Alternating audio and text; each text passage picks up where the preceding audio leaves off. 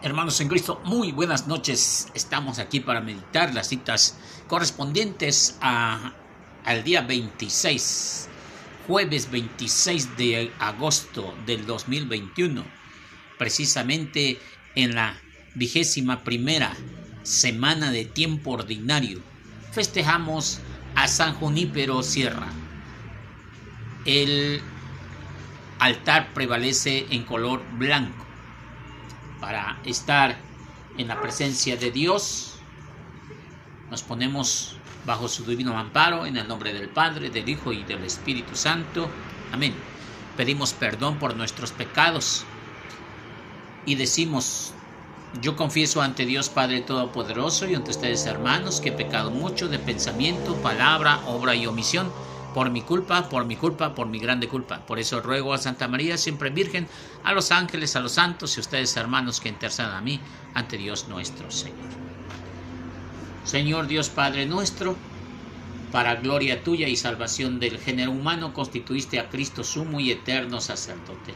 Concede al pueblo redimido con tu sangre, por la participación en este memorial, experimentar el poder de la cruz y la resurrección de tu Hijo, el que vive y reina contigo por los siglos de los siglos santos. Amén. De la primera carta del apóstol San Pablo a los tesalonicenses. Hermanos, en medio de todas nuestras dificultades y tribulaciones, la fe de ustedes nos ha dado un gran consuelo, al saber que permanecen fieles al Señor, nos llena ahora de vida.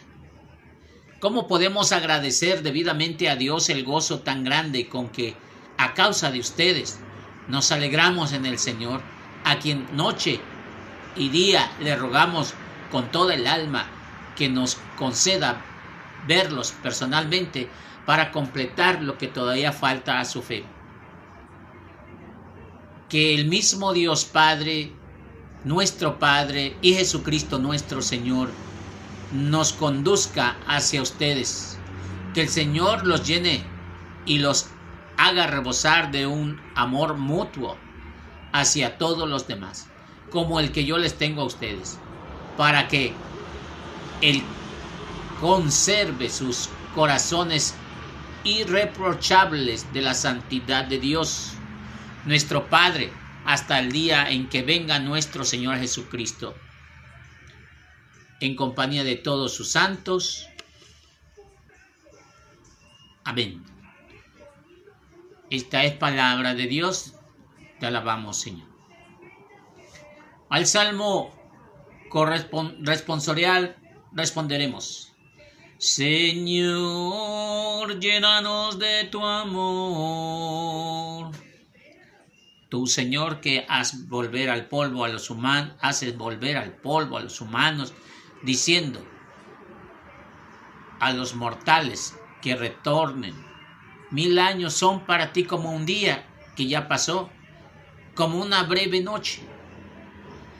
Señor, llénanos de tu amor. Enséñanos a ver lo que es la vida y seremos santos. ¿Hasta cuándo, Señor, vas a tener compasión de tus siervos? ¿Hasta cuándo? Señor, llénanos de tu amor. Llénanos de tu amor por la mañana y de júbilo por será la vida toda. Que el Señor bondadoso nos llene de prosperidad a nuestras obras. Señor, llénanos de tu amor. Aleluya, aleluya, aleluya. Aleluya, aleluya, aleluya. Del Santo Evangelio según San Mateo. Gloria a ti, Señor Jesús. En aquel tiempo, Jesús dijo a sus discípulos, velen y estén preparados, porque no saben el día qué día va a venir su Señor. Pongan por cierto que si un padre de familia supiera qué hora va a venir el ladrón, estaría vigilando y no dejaría que se le metiera por un bote en su por un boquete en su casa. También ustedes estén preparados porque a la hora en que menos lo piensen, vendrá el Hijo del Hombre. Fíjense en un servidor fiel y prudente, a quien su amo nombró encargado de toda la servidumbre, para que le proporcionara oportunamente el alimento dichoso a ese servidor. Si al regresar su amo lo encuentra cumpliendo con su deber, yo le aseguro que le encargará la administración de todos sus bienes. Pero si ese servidor malvado, pensando que su amo tardará, se pone a golpear a sus compañeros, a comer y emborracharse, vendrá a su amo el día que menos pensado, a una hora imprevista, y lo castigará severamente y lo hará correr la misma suerte que los hipócritas. Entonces todo esto será llanto y desesperación. Palabra del Señor. Gloria a ti, Señor Jesús. Esta parte del Evangelio nos llena de esperanza, de paz, de amor, de una fe auténtica, dice la primera carta del apóstol San Pablo. Dice, eh, eh, para nosotros, en medio de las dificultades y tribulaciones, su fe de ustedes es el que nos da consuelo. ¿Sabes por qué, hermano? Porque quizá muchas personas me conocen personalmente. Quizá alguien de los que esté escuchando este audio me conoce personalmente y sabe quién soy yo. Y precisamente no se pierde ni un audio. Pero hay personas que ignoran totalmente quién soy. En realidad yo no soy nadie. Solamente un servidor del Señor. Pero que por todos los medios en los últimos dos o tres años he estado con ustedes de alguna forma eh, grabando audios, grabando videos, transmitiendo cantos nuevos, alabanzas nuevas. Y ahora en esta modalidad de la celebración de la palabra. Ojo, no celebración eucarística, puesto que a mí no me corresponde, ni tampoco es el medio solamente a través de la palabra del Señor, la reflexión, la meditación de las eh, citas correspondientes. Una noche antes las doy para que ustedes en la mañana cuando abran su celular, lo primero que hagan es ponerse en contacto con el Señor. Desafortunadamente, no todos, no todos, de los 200 que yo les envío, aproximadamente estos audios, quizá uno o dos o tres y hasta cuatro personas. Me sorprende cuando son cinco o seis personas que escuchan el audio. Pero esa es, así como dice la carta de San Pablo, esa es nuestra fortaleza, esa es nuestro gran consuelo, el saber que permanecen fieles al Señor y nos llena ahora de vida. Vale la pena de verdad estar un rato desvelado, meditando. Vale la pena eh, gastar eh, eh, en celular, en tiempo, en meditación. Yo lo he dicho en otras ocasiones. Tanto es beneficio para ustedes como para mí, pero sobre todo es para gloria y alabanza del Señor.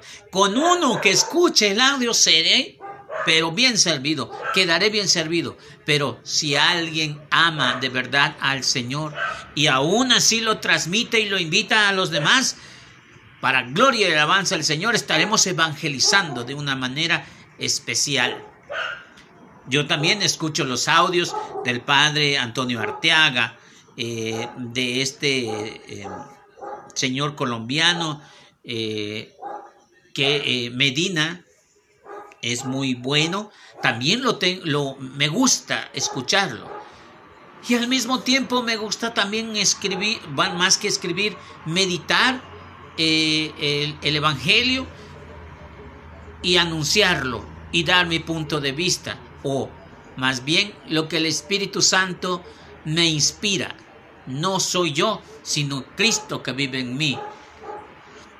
Ahora, con respecto a esa fe, esa fe que hace hace que, eh, que nuestro pecho resalte de alegría al saber nos alegramos en el Señor. Dice también que esa gran bendición en la última parte de, de, esta, de esta lectura nos da una bendición el apóstol San Pablo.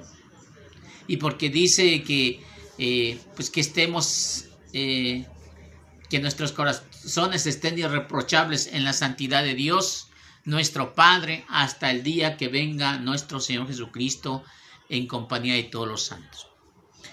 Ojo, la última parte es la venida de nuestro Señor Jesucristo y aunque pudiérase hablar de Adviento, esa escatología, esa, eh, esa venida de nuestro Señor, no tan solo se debe al nacimiento, lo espera en eh, que celebramos en Navidad, no, más bien se refiere a ese momento en que va a llegar por segunda ocasión nuestro Señor Jesucristo.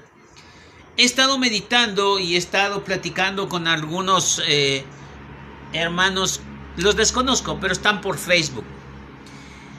Este hombre medita la Biblia al revés, por más que hemos estado platicando, siempre contradice. Este hombre dice que Jesús fundó una iglesia, pero que esa iglesia se acabó, que se corrompió y que eh, sus profetas fueron iluminados, o sea, sus fundadores de la iglesia, y que ahora son ellos los que tienen la verdad y que la iglesia es secta, la iglesia católica, igual que el protestantismo. Pero cuando me di cuenta, cuando yo le pregunté cuál sería su iglesia, él me contestó con una alegoría, más que más que nombre de una iglesia, me contestó con una cita bíblica la iglesia del Señor columna, ah, columna de los apóstoles. Ah, ya investigando un poquito me di cuenta que es los de la luz del mundo. Ah, pues ya desde ahí se acabó todo tipo de seriedad. No podemos decir que Cristo fundó una iglesia y que se destruyó completo porque ahora viene una nueva fe, una nueva fe correcta cuando está en labios de todo mundo destruida. Porque no podemos decir que creemos en Cristo y hacemos cosas diferentes a la fe. Otras personas están metidas con que Cristo viene, Cristo viene, Cristo viene tengo en mi Facebook algunos no católicos que insisten y están en ese grupo, este tipo de iglesia que se dice Cristo viene, Cristo viene. Y el apóstol San Pablo lo dice muy claro, en compañía de todos los santos, hasta que el día en que venga nuestro Señor Jesucristo. Está bien. El Evangelio, el Evangelio de San Mateo, capítulo 24, versos del 42 al 51, también nos hace esta, ah, esta observación. Más bien es un mandato. Velen y estén preparados. No es una sugerencia. Velen y estén preparados porque nadie sabe el día que va a venir el Señor. Tengan por cierto, si un padre de familia supiera a qué hora va a venir el ladrón, estaría vigilando y no dejaría que nadie se le metiera por el boquete de su casa. Estén preparados porque la hora que menos piense vendrá el Hijo del Hombre. La llegada. Que, eh, aquellas personas insisten que Cristo viene, que Cristo viene, que Cristo viene, y luego le meten una segunda doctrina falsa. Sí está bien que Cristo viene, pero no es ahora, no es para meterle miedo, no es para meter terror a la gente. Cristo va a venir de una manera a cosechar lo que se ha sembrado. Si la palabra de Dios ha llegado a tu corazón y ha germinado en este corazón fértil, ahora Jesús viene a saber cuánto has dado. En la parábola de San Mateo capítulo 13 nos dice que hay eh, algunos que dieron el, el 20%, el 30%, el 70% y hasta el ciento por uno. Él quiere saber, Jesús va a venir, saber qué tipo de fe es la que tienes, como la que dice la carta de San Pablo en la primera lectura de los tesalonicenses. Esa fe en la cual uno como evangelizador, pues se siente satisfecho de que verdaderamente ha germinado en tu corazón. Ahora bien, la segunda parte del Evangelio, o, esta, la segunda parte de la lectura, pone otro ejemplo. Está bien, por un lado, Cristo va a venir, no sabemos cuándo. Pero aquí viene otro pobre problemita. Fíjense en un servidor fiel y prudente. Aquí pone una parábola, un ejemplo. A quien su amo nombró encargado de toda servidumbre para que proporcionara la oportunidad, oportunamente el alimento de toda la servidumbre, oportunamente el alimento. ¿Ok? Es un encargado, es un siervo encargado de proporcionar a toda la servidumbre el alimento. Es una persona distinguida por sus cualidades, por no sé, por muchas razones. Es un servidor. Ok. Al regresar, su amo se da cuenta que está cumpliendo con su deber. Yo les aseguro que le encargará la administración de todos sus bienes. Este servidor tiene una palomita. Eso es lo más indicado. Que si el Señor nos ha llamado a servir, que si el Señor nos ha dado una fe en nuestro corazón rebosante de alegría por el Espíritu Santo, pues que entonces trabajemos tal como debe de ser porque ahí tendremos apenas sí una palomita. El que ha servido bien en lo poco puede servir bien en lo mucho. Pero viene una espantosa X. Pero si el servidor malvado, pensando que su amo tardará, y se pone a golpear a sus compañeros, a comer y a emborracharse, vendrá su amo el día menos pensado en una hora imprevista. Ojo. Aseguramos pues que en la primera carta Jesús decía, el apóstol San Pablo dice que con una fe rebosante esperemos al Señor. Y en la primera parte de la lectura, de esta misma lectura, dice que pues que estemos alertas, porque nadie sabe. En una tercera parte nos está diciendo que los servidores debemos ser fieles porque si no puede llegar. Ahora sí, aquellas personas que no están sirviendo bien al Señor y que en lugar de estar cuidando a los hermanos, darle su alimento, y es un ser malvado. Además se pone a golpearlos a sus compañeros y se pone a comer él solo y a emborracharse solo. Vendrá Dios de la mis y, y lo encontrará y lo castigará severamente y le hará correr la misma suerte que los hipócritas. Ahora sí, lo castigará severamente. Siervo malo y perezoso, dice en otras traducciones, en la parábola de los talentos. Aquí me preocupa Quizá lo veamos mañana y preguntará San Pedro, oye, ¿lo estás diciendo por los demás o lo estás diciendo por nosotros? este Pedro está viendo, está viendo y no ve. ¿Cómo es posible que no entienda que es precisamente a los más destacados en la iglesia? No por sus méritos, sino porque el Señor ha visto en ellos unas cualidades de líderes, pero esos líderes deben de ser serviciales un líder que nada más quiere títulos, un líder que quiere representación, un, líder que quiere eh, eh, que lo lisonjeen, que lo idolatren, fuera. Es un mal servidor, es un mal líder. Se piensan que el, tú tienes toda la autoridad y nada más te corresponde mandar. Falso. Un líder va al frente. Un líder no dice hagan. El líder dice hagamos. Por eso es un falso líder. No puede liderear, no puede estar dentro de la iglesia. Sin embargo, a poco se los puede sacar, o a nadie más bien dicho. Pero hay quienes les otorgan precisamente cargos a algunas personas que están incapacitados. O viceversa, aquellos que están bien capacitados, a ellos los pisotean y los sacan y hasta los corren de la iglesia, porque no tienen ese discernimiento en su corazón. Sin embargo, nos vamos a enfocar hacia un buen servicio, hacia las cosas que Dios quiere, a la manera que Él quiere, no a la manera que nosotros querramos. Porque se trata de hacer la voluntad de Dios y no nuestra voluntad. Oramos. Concede, Señor, particularmente, de forma particular, dignamente, en este ministerio, para que cada vez que se mencione tu palabra en memorial de tu sacrificio, se realice la obra de nuestra redención por nuestro Señor Jesucristo. Amén. A Jesús por María. Ave María.